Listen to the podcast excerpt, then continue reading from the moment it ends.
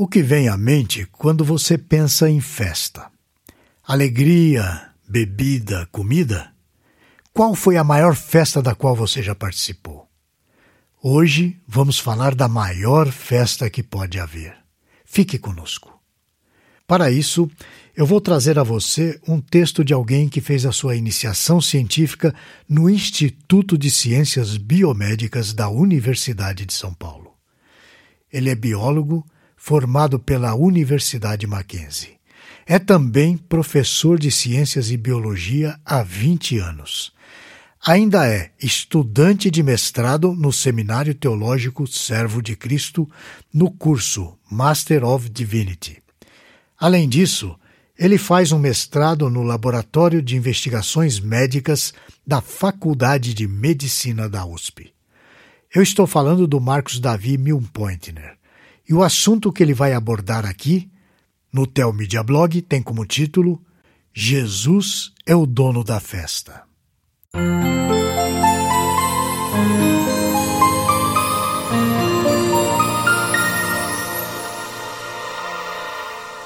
Jesus é o centro de todas as coisas e ele prepara para nós uma grande festa em sua presença. Em Marcos, no capítulo 2, versículo 18, Jesus está sendo questionado sobre a prática do jejum. Vamos ler.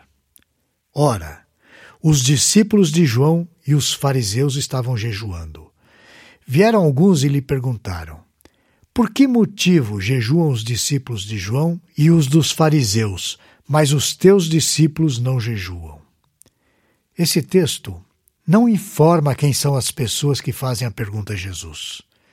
Entretanto, ao examinarmos o mesmo episódio, agora registrado em Mateus no capítulo 9, versículo 14, somos informados de que foram os discípulos de João que fizeram essa pergunta. Jesus não parece incomodado com a pergunta, e a resposta vem por meio de parábolas. Primeiramente, ele usa a figura de um noivo em sua festa de casamento e seus convidados. Em seguida, usa a figura de um remendo novo em uma roupa velha. E, por fim, emprega a figura do vinho novo guardado em um jarro velho. O que Jesus está fazendo é apontar para a sua presença entre as pessoas, o Deus encarnado entre os homens. Além disso, porém, ele está apontando para uma festa futura em que a sua igreja se alegrará com seu noivo. Perceba que há todos os elementos de uma festa nessas comparações de Jesus. E que elementos são esses? O primeiro é o do noivo e seus convidados. O noivo não existe sem uma noiva, e o casamento não existe sem os convidados. Isto é óbvio. Na festa do casamento, a alegria é celebrada com comida e bebida. Jesus está respondendo e apontando para o encontro final entre ele e a sua noiva. Nessa festa não haverá nenhum tipo de jejum, pois a alegria será eterna. O segundo elemento dessa festa é a roupa nova. Para uma festa de casamento, os noivos e os convidados buscam usar as suas melhores roupas. Muitas vezes, quem vai a uma festa de casamento compra uma roupa nova. Jesus está deixando claro que a sua presença não é marcada por um jeito velho e obsoleto de viver. Acompanhe comigo. E assim, se alguém está em Cristo, é nova criatura. As coisas antigas já passaram, e eis que se fizeram novas. Isso está registrado em 2 Coríntios, capítulo 5, versículo 17. O terceiro elemento dessa festa é o vinho novo. Aliás, Nunca é tarde para se lembrar que o primeiro milagre de Jesus foi numa festa de casamento, transformando justamente água em vinho. O vinho era tão bom, mas tão bom, que até o enólogo da festa se surpreendeu com a qualidade. Ao mesmo tempo, Jesus está chamando a atenção para a novidade de vida dentro do ser humano, que também é novo. Eu quero também destacar que jejum não combina com festa. Eu vou ler para você Marcos capítulo 2, versículo 19. Respondeu-lhe Jesus: Podem, porventura, jejuar os convidados para o casamento enquanto o noivo está com eles? Durante o tempo em que estiver presente o noivo, não podem jejuar. Enquanto o noivo está presente na festa, os convidados não são capazes de jejuar. É isso que diz exatamente a palavra grega para essa impossibilidade. É inegável, quase uma obrigação, alegrar-se com o noivo. E foi isso que Jesus falou. Um noivo não fica sozinho celebrando a festa. Os convidados são essenciais na festa do casamento. Eles comem com o noivo, bebem com o noivo e, eventualmente, dançam com o noivo. O fato é que a expressão da alegria é inevitável.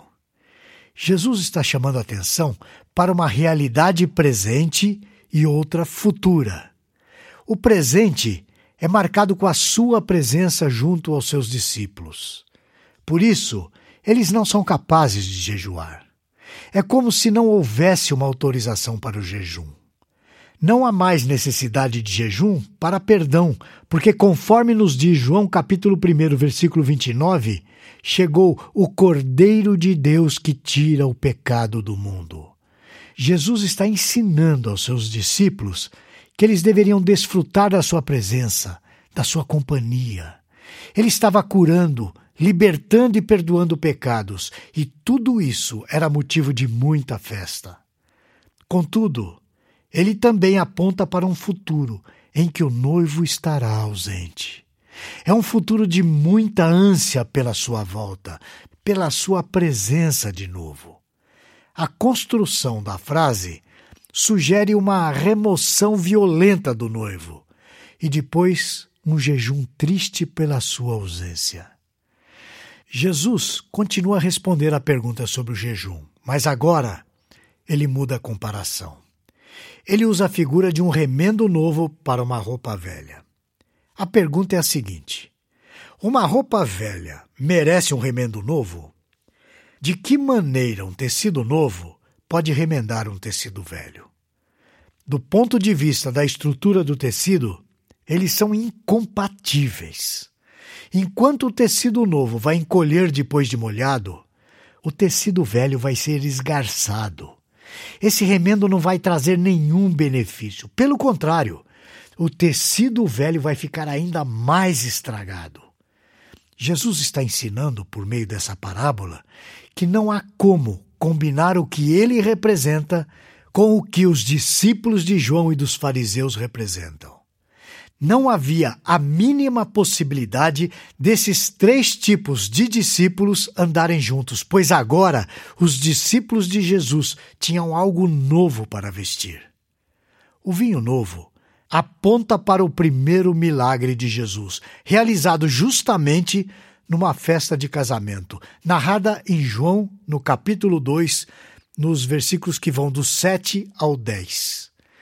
O milagre aponta justamente para o que Jesus veio fazer, uma transformação na essência do ser humano. Dessa forma, Jesus estava ratificando que o velho jeito de viver na lei estava obsoleto. Pelo vinho ser novo, ele não pode ser guardado em odres velhos, porque eles não aguentam. O vinho é símbolo de alegria e festa. É evocado aqui por causa da presença do noivo, o Messias, presente na vida dos seus seguidores. Jesus reforça a tese da novidade de vida que Paulo iria ensinar nos anos seguintes. Fomos, pois, sepultados com ele na morte pelo batismo, para que, como Cristo foi ressuscitado dentre os mortos pela glória do Pai, assim também andemos nós em novidade de vida. Romanos capítulo 6, versículo 4. A realidade da chegada do reino de Deus, do reino dos céus, inaugurada por Jesus, agora é passada para seus discípulos. Todos nós, crentes no Senhor Jesus, estamos passando por um momento de jejum do noivo. Os primeiros discípulos passaram por isso entre a morte e a ressurreição de Jesus. Nós, cristãos, que vivemos depois da ascensão de Jesus, também vivemos sem a sua presença física. Até quando vamos esperar por ele? Até quando se cumprir o tempo estabelecido pelo Pai? Jesus nos alertou que sofreríamos, mas também instou que tivéssemos bom ânimo e que resistíssemos.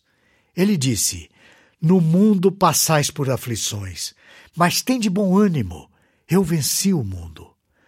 João capítulo 16, versículo 33. Ele também disse: Sereis odiados por todos, por causa do meu nome.